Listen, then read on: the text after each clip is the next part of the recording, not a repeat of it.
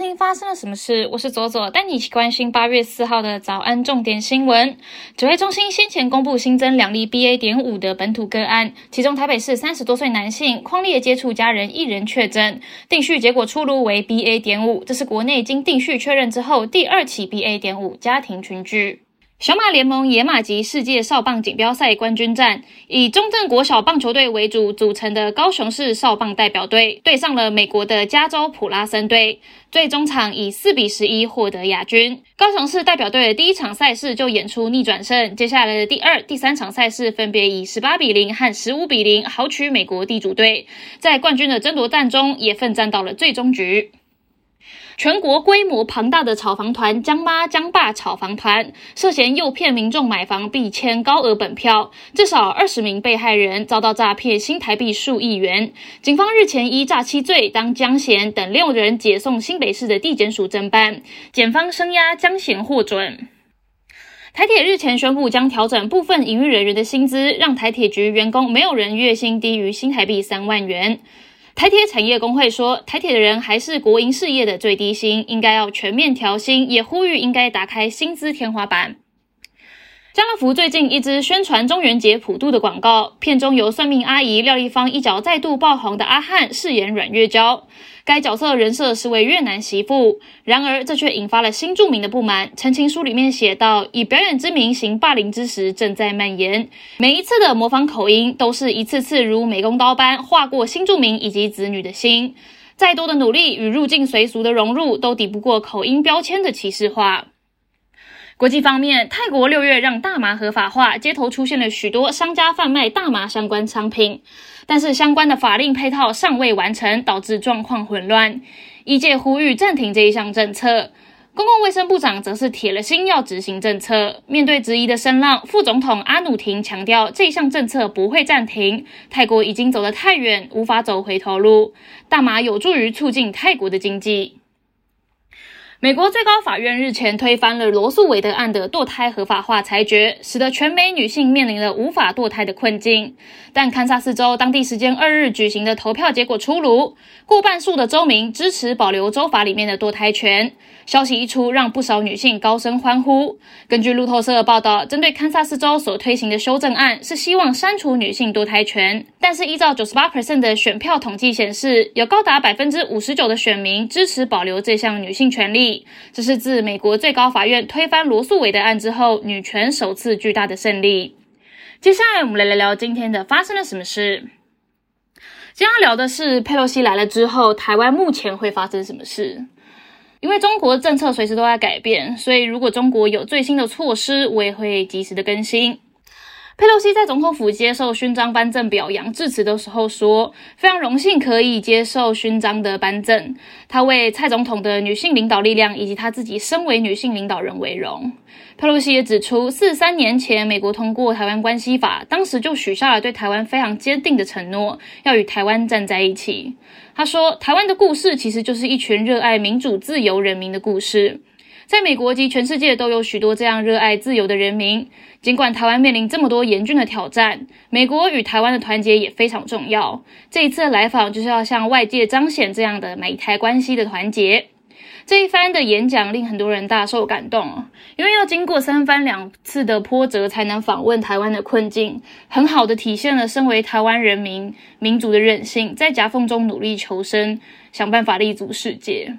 那么裴洛西走了之后，台湾有要面对中国的哪一些制裁手段呢？我们分为军事、经济以及法律几个层面来讲。军事方面，解放军会在八月四号的中午十二点到八月七号的中午十二点，在台湾周边的六个地区同步进行军演，并且要求船只还有飞行器不要进入军演的海域还有空域，形同封锁台湾三天。并且进行实弹射击，预计新北市、台中市、高雄市会在四号到六号晚间都可以看得到中国解放军的飞弹飞过台湾上空。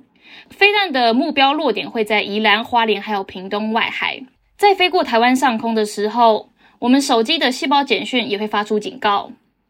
经济方面。海关总署暂停了台湾一百多家的食品进口，包含了益美、郭元益、维利、味全以及泰山。水产的部分包含了尾鱼、白带鱼等活鱼。生鲜的冷藏鱼、冷冻鱼、干制鱼、调制鱼，还有鱼罐头等等，还有蜂蜜、茶叶。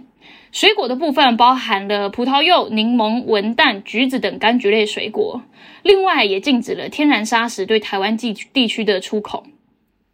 法律的部分，三十二岁的台湾男子杨志渊被指控从事台独分裂，遭到国家安全局的刑事调查，被上铐带走。企业方面，四家的台湾企业包含了宣德能源、灵网科技、天亮医疗，还有天眼卫星科技，以及隶属于外交部的台湾民主基金会、国际合作发展基金会，都被指控从事台独分裂活动，被禁止中国企业还有个人跟这一些基金会跟企业来往，也禁止相关的负责人入境中国，而这些公司都面临股价暴跌的危机。在台湾的应对方面，军事部分。国防部表示，国军已经加强战备，并且严密的掌控台海周边的军事动态，但并未下令前线的部队可以及时反击的命令，避免情况进一步的升级。民航局说，预计空运有九百架次会受到影响，东西的航线会多飞十分钟，整体会由航管会去指引民航机避开相关的演习区域。航太局则表示，哦，有别于空运有固定的航路，海运则是自由航行，除非演习的范围已经很接近港口，否则不太会有受到影响。经济的部分，农委会就表示会全力辅导受到影响的业者，去完成相关的注册程序的补件工作，也会强化内销的推广，加强推广电商以及企业采购平台，并且再推出农油券去鼓励采购。